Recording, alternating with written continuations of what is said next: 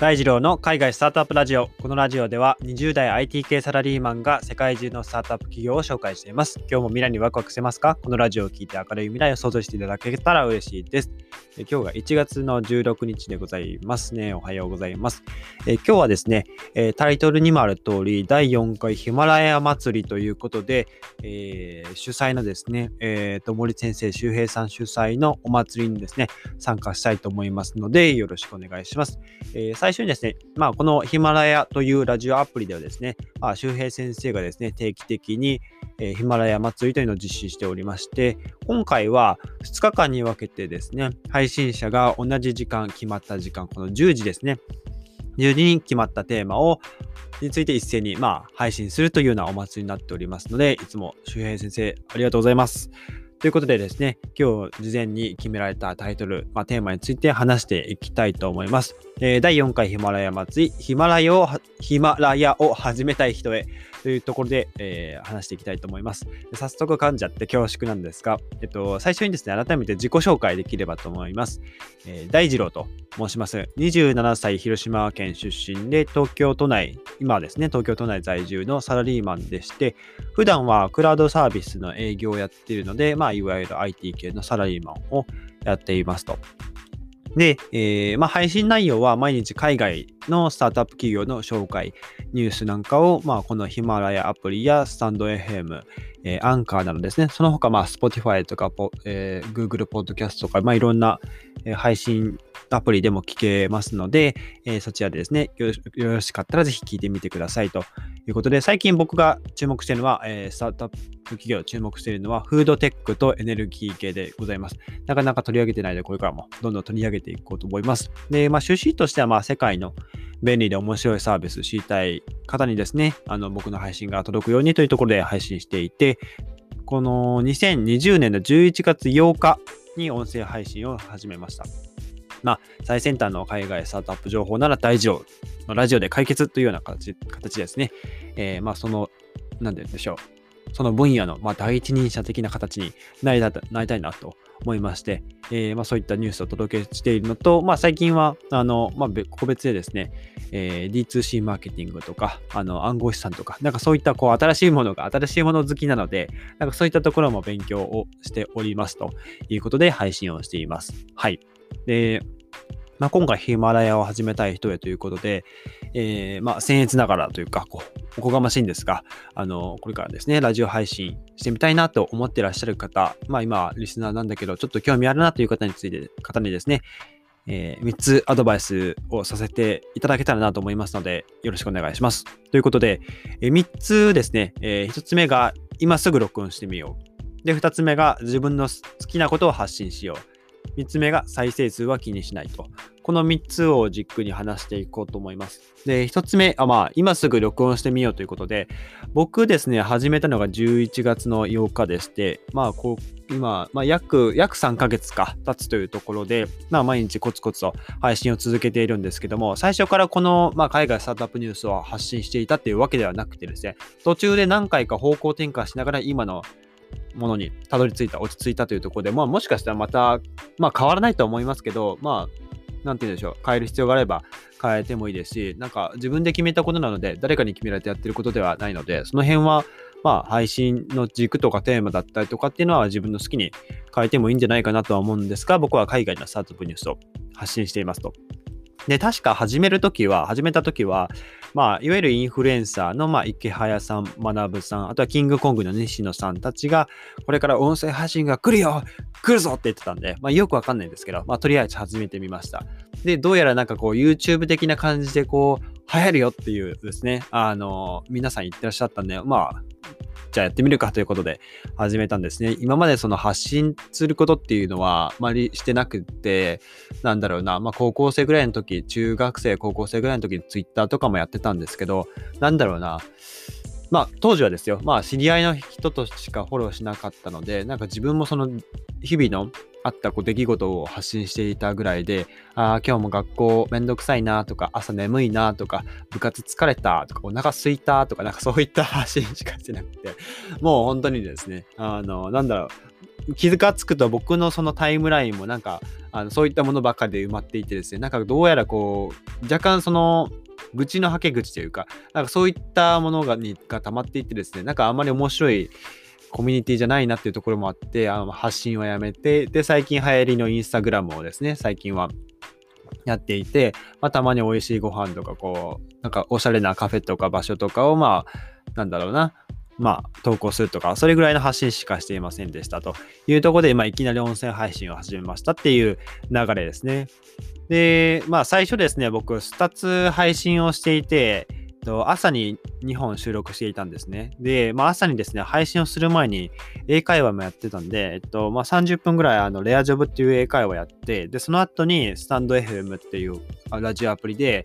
まあ、日本語、まあ、日本語で配信を撮って、で、その後ですね、あの、土地狂ったのか、僕、英語で、なんか、ヒマラヤで、その配信をしてたんですね。っていうのが、まあ、その、僕、割とこう英語聞いたら理解はできるんですけど話す方がすごく苦手で、まあ、いわゆるスピーキングが苦手だったので自分の思考から頭から脳からこう絞り出した英語を、まあ、どんどんどんどん発信することで自分の英語力も高められるしなんか、その英語で発信してると、まあ、アメリカの方たちとか、英語話してる方が、まあ、今、ポッドキャストですと、まあ、アメリカとかすごく人気で、まあ、勢いが、勢いがあるので、特にこのヒマラヤなんかも、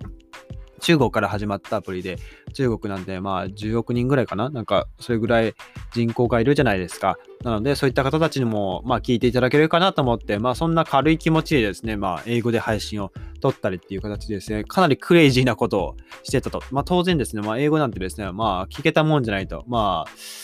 僕のヒマラヤの一番最初ぐらいのところをスクロールしていただくとですね、あの、英語で配信していた時のやつが残って20回ぐらいかな、配信はしたと思うんで、もしですね、あの、こんなことやってたの脱線ってですね、あの、思っちゃうかもしれないんですけどですね、あの、ぜひですね、あの、何か参考に、あ、ちょっとならないかもしれないですけど、そんな、そのグダグダな感じでですね、始めたということなんですね。で、まあ、始めていって、まあ、英語で、まあ、話、配信していて、まあ、確かに聞いてくれる方はいるんですよ。カナダとかなんか、あとオーストラリアとか、そういった方たち、聞いてくれてたみたいなんですけど、うん、まあ、どうやら、なんだろうな、そこで発信していくよりかは、まずその自分の考えていることとかっていうのを、まあ、ちゃんと、まあ、日本語でこう言語化してですね、まず皆さん、その、まあ、このラジオアプリヒマラヤも、まあ、日本のリスナーもどんどん増えているし、かつスタンド FM っていうところも、まあ、日本のリスナーさんが多いというところと、まあ、あとはもう物理的にもうきつかったんですよね。その日本、その配信するっていうのが朝、なんだ、毎日まあ6時ぐらいに起きて、1時間半ぐらいとかかけて、なんかいろいろやってたりしてたんで、まあ、だったらまあ、一つ、日本語に配信、日本語で配信して全部同じ内容配信すればいいやって思って、思って、まあ、やってましたということなんですね。うん。で、あのこれ多分皆さんヒマラヤ祭り10分ぐらいで話してると思うんですけど、ちょっと10分じゃ終わりそうにないので、えっと、まあこのまま続けて話しちゃうんですけど、まあそんな感じで、えー、話していましたということですね。まあ完全に見切り発車ですよ。見切り発車でスタートしていましたと。で、そうですね。まあ海外スタートアップに、まあ、方向転換したきっかけは、まあ、もっとみんなの役に立つことを発信したいということが一つ。まあ、日本語で配信して内容も、なんだろうな、当たり障りのない、なんだろう、えー、男性の女性のの違いみたいな、なんかそんな感じの、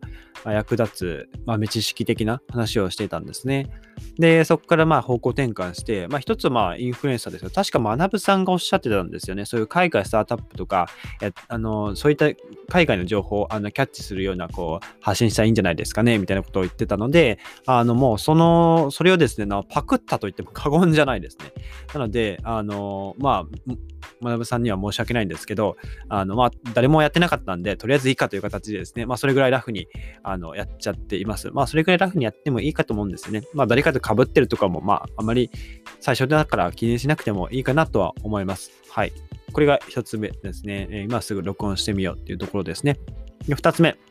自分の好きなことを発信しようということで、まあ友達と話すトーンで大丈夫なんですよ。その、どうやったら伝わりやすいとか、そんなことは後で考えればいいと思っていて、まあとりあえず僕も最初、あの好きな映画でですね、007っていうスパイ映画があって、ジェームズ・ボンドっていうですね、あのイギリスのかっこいいスパイの役をやる人がいてですね、まあ架空のキャラクターなんですけどね。えっと、イアン・フレミングさんっていう小説家の人が書いた、えー、007っていう小説が、まあ、映画化して、まあ、新しいまた映画が、またこの春に公開されるっていうところもあるので、またちょっとワクワク楽しみにしながら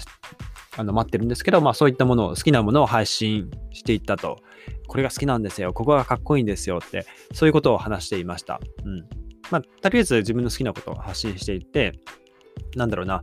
まあ、毎日の自分の考えっていうのをアウトプットすることが、まずは大事かなと思います。まあ、それすることによって思考の整理にもなるし、発声をすることで記憶にも残りやすくなると思います。特に自分が今まで知らなかったことを発信するのであれば、より自分の声で発生することで、まあ、記憶に残りやすいと思います。それがまあ勉強にもなりますしね。で、一度録音したらですね、あのまあ、どんなに下手だったとしても沈黙が長かったりとか、うーんとか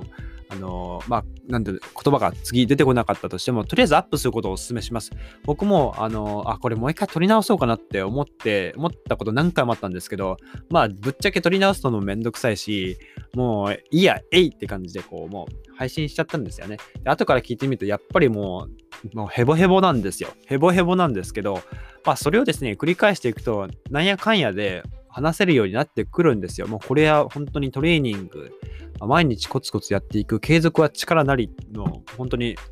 言葉通りだなと思います。あとは僕今も原稿というか、あらかじめ喋ることを原稿に書き落としてるので、これは、えっと、ヒマラヤの配信者の太陽さんという方に教えていただいたんですけど、原稿を書くことで、より今までその原稿を書かなかった、書かずに配信するよりも、あの配信の内容が、まあ、正確に伝わりやすくなるし、まあ、かつその収録もまあ早く済むというか効率化できるっていうことをあの教わってですねあの毎日毎日原稿を、まあ、前日の夜に書いて配信しているっていう形なんですね。うん、なので、まあ、そのスタイルが今やっと定着したなっていうところですね。で、まあ最初はやっぱなんか微妙だなってこう自信がないのはみんな当然そうなんですよ。僕もそうだったんですけど、今でもまあ自信ないですけど、この配信が役に立ってるかなんて、まあ、いつも考えてますけど、まあそんなこと気にしても始まらないので、気にしても始まらないですし、まあ、そういったことを気にしてる人たちを、大二郎の配信全然役に立たねえなって思う人も、そもそもめっちゃ少ないと思うんで、別にそこまで気にしなくていいかなっていう感じで今配信していますね。まあ、最初のその痛みは成長痛なんで、もうやってやったぞっていう達成感でですね、下手だけどやってやったぞっていう小さな達成感はいい刺激になるのかなと思います。で、最後3つ目ですね。まあ、再生数は気にしないっていうことで、えー、もう気にしない。もうそんなもの気にしてたらもう何も始まんないですよ。なんで、まあ、それであなたの評価が下がるわけでもないですし、もうラジオアプリっても、まあ YouTube もそうですけど、完全に自己表現の場じゃないですか。誰かにやれって言われてやるわけでもないので、もう自分のやりたいようにやればいいんですよ。んで、思いっきり楽しむことですよ。それが一番大事だと思います。で、まあ、いろんな、あとですね、いろんな人の配信を聞いてみて、ヒマラヤじゃなくても、スタンド FM でも、えー、ラジオラ、ラディコでも何でもいいですよ。いろんな人の配信を聞いてみて、まあ、この人好きだなと思ったら、その方の喋り方とか、あ配信内容とか、まあ、少し真似するでもいいですし、あとは、なんだろうな、まあ、リアルの友人とか、周りの人、まあ、親とか、何でもいいですよ。誰でもいいですよ。批判とか、まあ、嫌なこと、なんでそんなことやってんのとか、無駄じゃないとか言われてもですね、もうやったことない人に言われても、もう何とも思わない。そんなことは気にしても仕方ないですし、じゃあお前やったことあんのかよって僕だったらですね、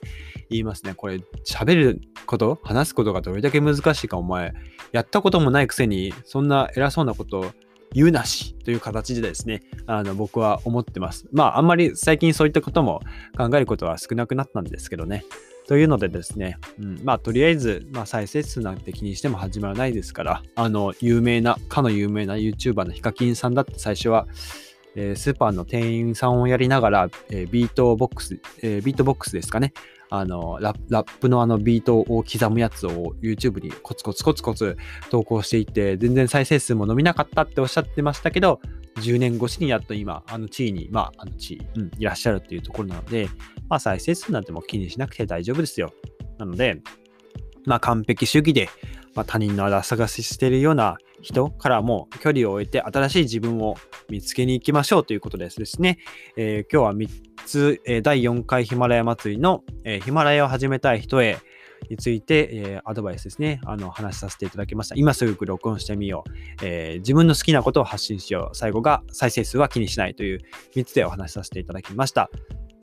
最後にですね、まあ、このヒマラヤ祭りのテーマである、みんなでやるとラジオはもっと面白いということでですね、えー、皆さん、え、まあ、他の配信者の方たちもですね、え聞いてみていい刺激と、もし